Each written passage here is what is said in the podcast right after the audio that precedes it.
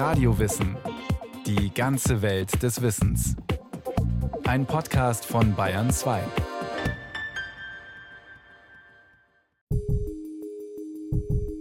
Auf der schwedischen Insel Gotland gab es vor einiger Zeit eine große Kampagne gegen Depressionen. Grund war die hohe Selbstmordrate der Bewohner. Die Ärzte vor Ort erhielten gezielt Schulungen zum Thema Depressionen. Sie lernten, die Krankheit bei Patienten zu erkennen und zu behandeln, nach neuesten Erkenntnissen aus der Forschung. Bald zeigten sich die ersten Erfolge.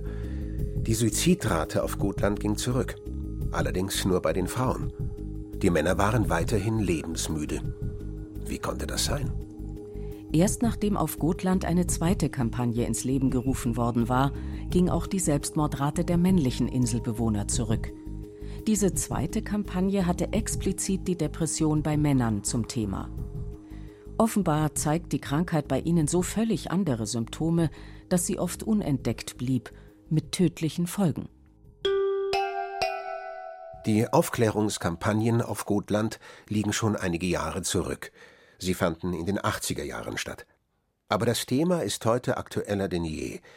Wie unterscheiden sich Depressionen bei Männern und Frauen? Genauer, wie unterscheiden sich Symptome und Verlauf der Krankheit? Wirken Therapien und Arzneimittel bei beiden Geschlechtern gleich gut? Solche Fragen stellt die Gendermedizin, auch geschlechtsspezifische Medizin genannt. Es ist eine Querschnittsdisziplin, die erst vor einigen Jahren Einzug gehalten hat in die Erforschung von Krankheiten, auch wenn es noch viele Defizite gibt. Mit anderen Worten, Gendermedizin ist eine individuellere Herangehensweise an die Medizin als die klassische Medizin, weil sie den Unterschied zwischen Männern und Frauen berücksichtigt, biologisch vorgegebene Unterschiede, und sie bezieht die soziokulturelle Komponente ein.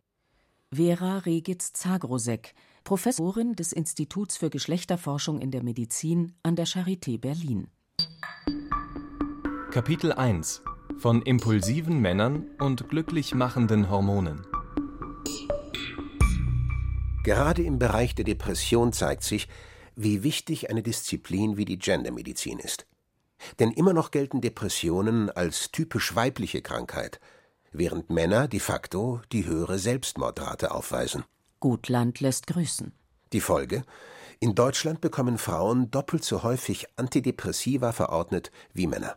Frauen erfüllen eben, wenn sie zum Arzt oder zu einer Ärztin gehen, die typischen Symptome, die man im Lehrbuch von Depressionen so lernt. Das heißt, sie sind antriebsarm, sie sind traurig und sie haben Interessenverlust. Bettina Pfleiderer, Professorin an der Universität Münster und Leiterin der Arbeitsgruppe Cognition and Gender. Antriebsarm, traurig, Interessenverlust. Das ist eine Depression, so zumindest die vorherrschende Lehrmeinung. Bei Männern macht sich die Krankheit allerdings oft anders bemerkbar. Männer reagieren nämlich auf emotionalen Stress körperlich und auf einer Verhaltensebene. Das heißt, Männer greifen vermehrt zum Alkohol. Männer stürzen sich oft hyperaktiv in noch mehr Arbeit und werden aggressiver und ja, impulsiver letztendlich. Und sie möchten eben möglichst lange ihre männliche Rolle aufrechterhalten. Dass man nicht schwach ist, dass man als Mann nicht traurig ist, dass man immer aktiv sein muss. Pfleiderer geht davon aus, dass mehr Männer die Diagnose Depression bekämen, wenn ihre spezifischen Symptome bekannter wären. Ganz angleichen würden sich die Zahlen aber wohl nicht, denn Frauen sind vermutlich anfälliger für Depressionen.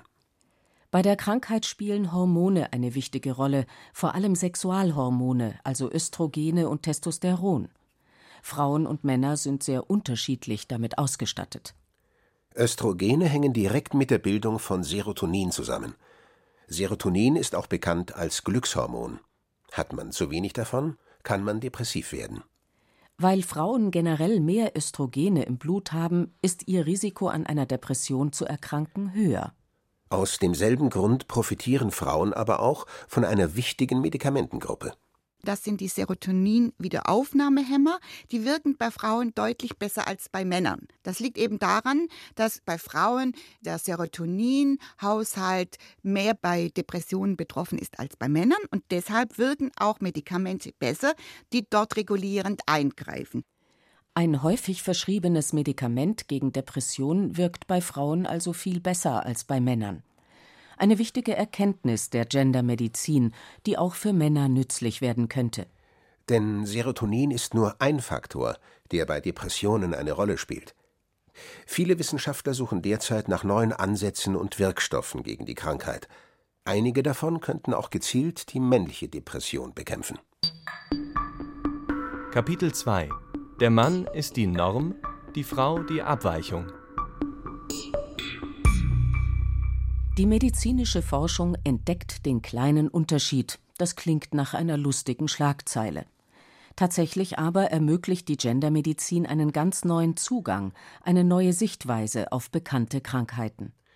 Bisher galt in der Medizin meist der männliche Körper als Norm, mal abgesehen von den Sexualorganen, bei denen sich die Unterschiede nun mal nicht leugnen lassen.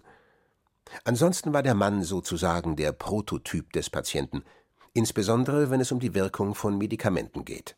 Und dann hat man festgestellt, dass es bei einigen Gruppen doch nicht so gut funktioniert hat. Dass sie doch unterschiedlich auf viele Medikamente reagieren und dass sie unterschiedliche Risikofaktoren haben und dass man deshalb doch geschlechtsspezifische Ansätze haben sollte.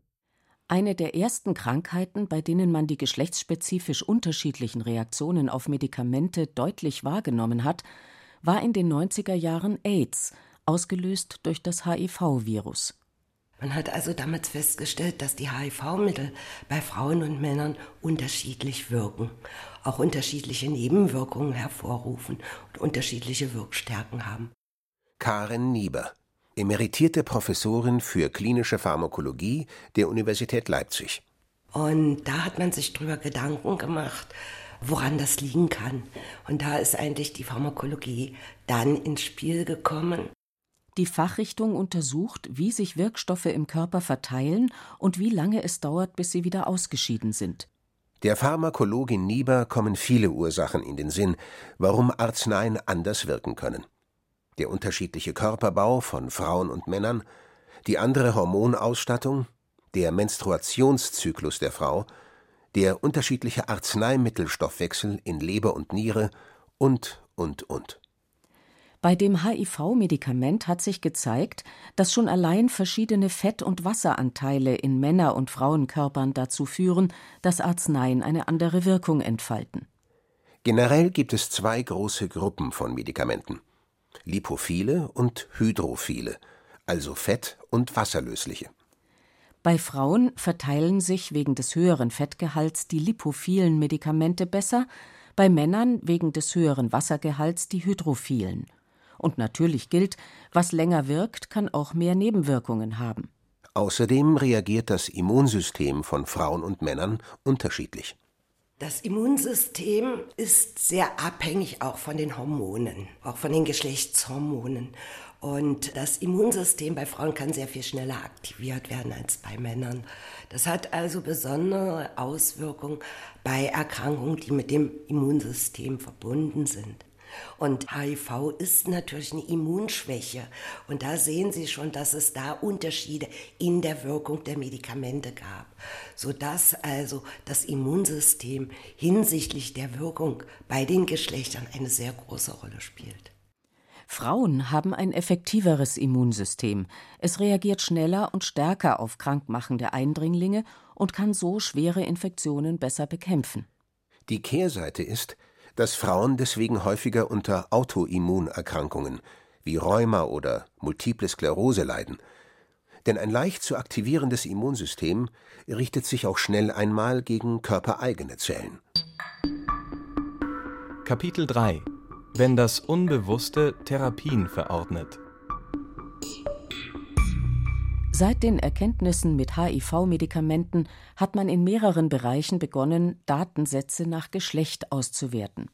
Dabei kommen teilweise erstaunliche Ergebnisse zustande, zum Beispiel in der Rheumatologie. Die rheumatoide Arthritis ist eine sehr häufige rheumatische Erkrankung.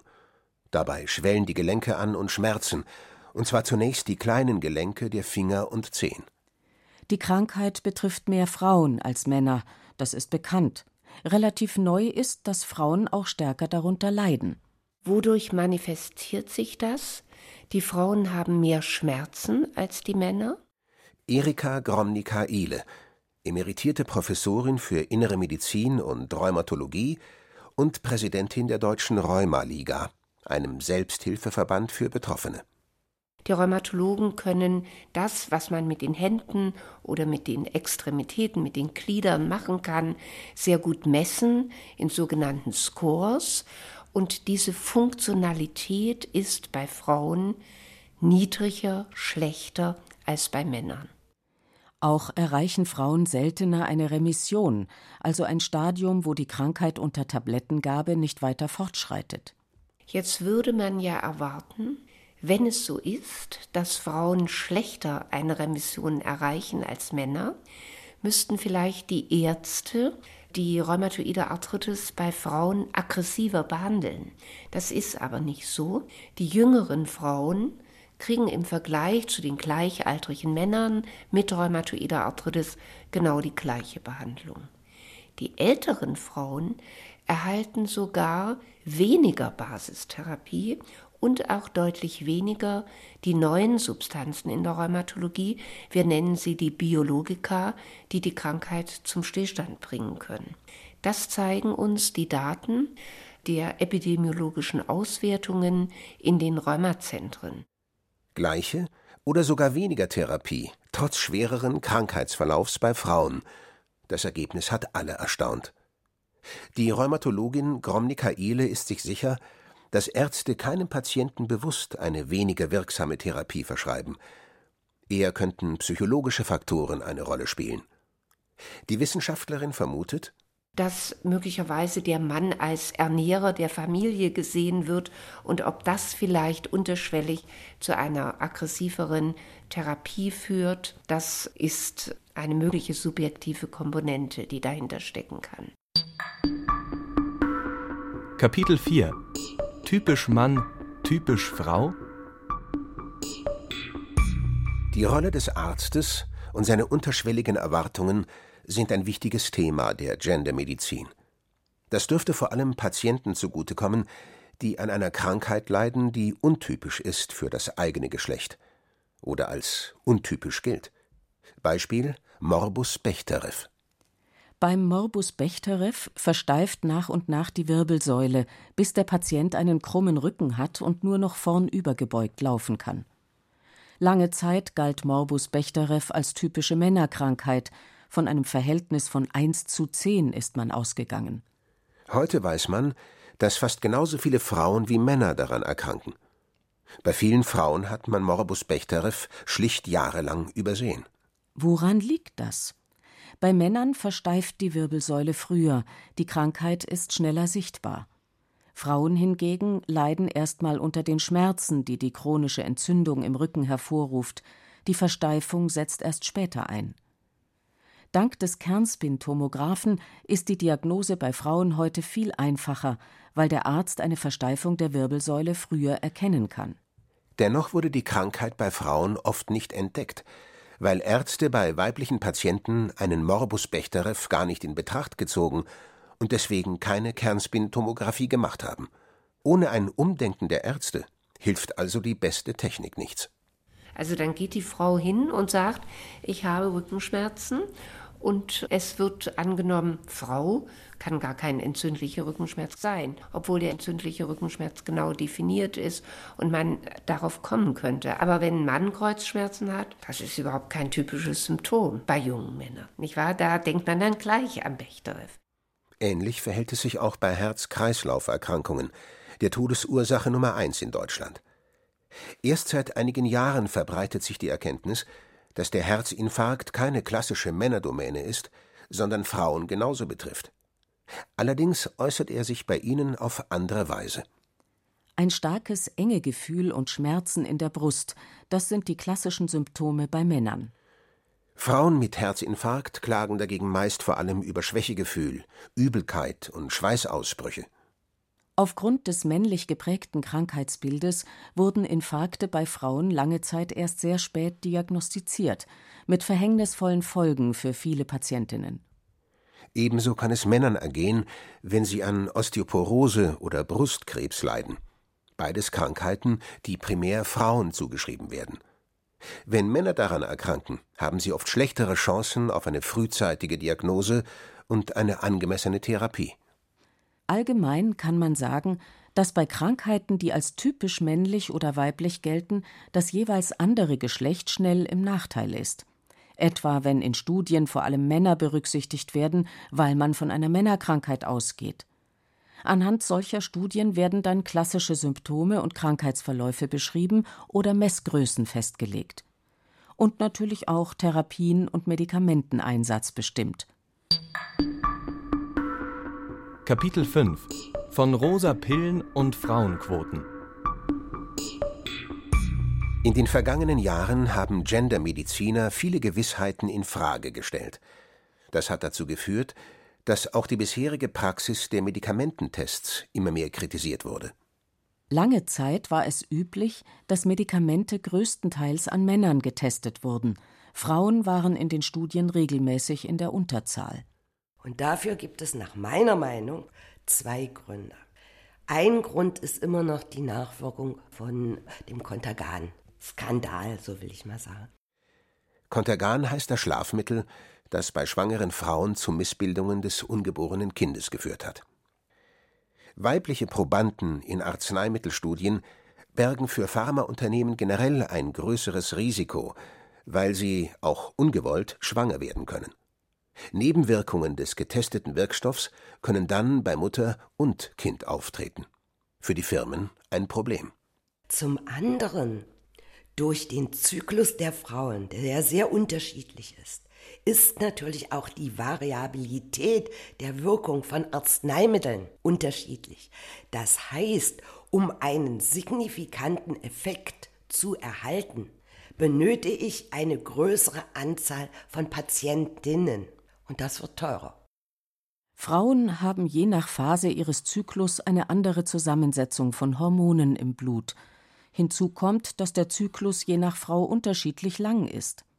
Das macht die Forschung komplizierter, die Ergebnisse können stärker variieren.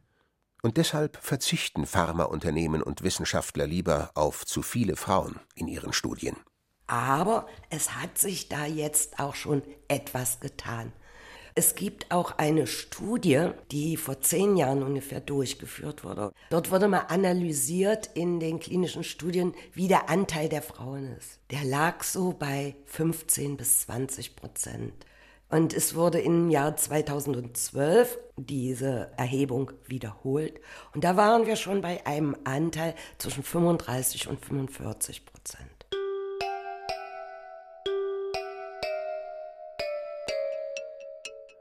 Auch in Tierstudien wird das Geschlecht vernachlässigt, oft nicht mal protokolliert. Obwohl bereits 2007 eine Studie gezeigt hat, dass sich männliche und weibliche Mäuse bis in die einzelne Zelle unterscheiden. Um krankes Muskelgewebe zu therapieren, hatten Wissenschaftler der University of Pittsburgh Muskelstammzellen bei Mäusen transplantiert. Das Ergebnis war merkwürdig. Mal reagierte eine Zelle prompt und mal passierte erstmal nichts. Die für viele verblüffende Erklärung der Forscher, das Geschlecht des Tieres war ausschlaggebend für die unterschiedlichen Reaktionen. Muskelstammzellen aus weiblichen Mäusen regenerierten sich viel schneller als solche aus männlichen, und zwar unabhängig davon, in welches Geschlecht die Stammzellen transplantiert wurden. Sinnvoll wäre deshalb auch in Tierstudien ein ausgewogenes Verhältnis von weiblichen und männlichen Versuchstieren.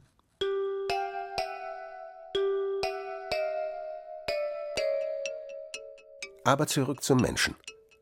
Die Folge der einseitigen Studien ist, dass die Mehrheit der Medikamente, die heute verschrieben werden, vor allem an Männern getestet wurden. Viele Gendermediziner halten es deshalb für sinnvoll, wenigstens Studien zur korrekten Dosisbestimmung durchzuführen, um zu ermitteln, wie viel von einem Medikament speziell für Frauen sinnvoll ist. Bislang gibt es so etwas nämlich nicht, sagt Professorin Regitz Zakrosek. Sondern das macht jeder Arzt dann so ein bisschen empirisch. Oft geht das nach Körpergröße und Gewicht. In dieser Vorstellung ist die Frau also ein kleiner Mann. Der Verband der forschenden Pharmaunternehmen rechtfertigt diese Praxis. Es gebe zwar statistische Geschlechtsunterschiede, aber diese seien so klein, dass sie in aller Regel keine praktischen Konsequenzen für die Dosierungsvorschriften der Arzneimittel haben. Gendermediziner sehen das freilich anders.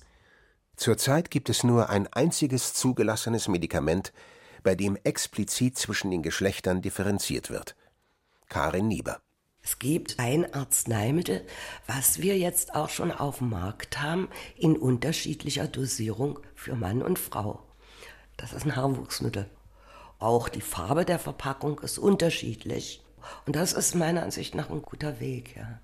Die Packung für Frauen ist übrigens rosa, die für Männer blau. Was bedeuten die Erkenntnisse aus der geschlechtsspezifischen Forschung für die Medizin? Brauchen wir künftig verschiedene Medikamente für Männer und Frauen? Da sind wir bei einem ganz wichtigen Punkt, die klinische Relevanz überhaupt. Man hat jetzt sehr, sehr viele Unterschiede gefunden, aber man muss sich immer wieder die Frage stellen, was ist die klinische Relevanz dieser Unterschiede, die wir hier finden? Und da wissen wir eigentlich noch viel zu wenig. Da gibt es also viel zu wenig Studien. Anders formuliert, sind die Unterschiede tatsächlich so groß, dass man jeweils spezifische Arzneimittel für Frauen und Männer braucht, oder liegen sie innerhalb des normalen Spektrums, das Menschen nun einmal aufweisen? Professor Regitz Zagrosek schätzt, das ist vielleicht doch so ein Bereich von 10 Prozent bis 30 Prozent gibt, die bei Männern und Frauen tatsächlich unterschiedlich sind und dass es aber für sehr viele Medikamente unterschiedliche Dosierungsempfehlungen für Männer und Frauen geben sollte. In Zukunft könnte es also bei einigen Krankheiten unterschiedliche Medikamente für Frauen und Männer geben. Bis dahin wird es aber noch eine ganze Weile dauern. Denn viele Ansätze der Gendermedizin stehen erst ganz am Anfang und es gibt noch einen enormen Forschungsbedarf.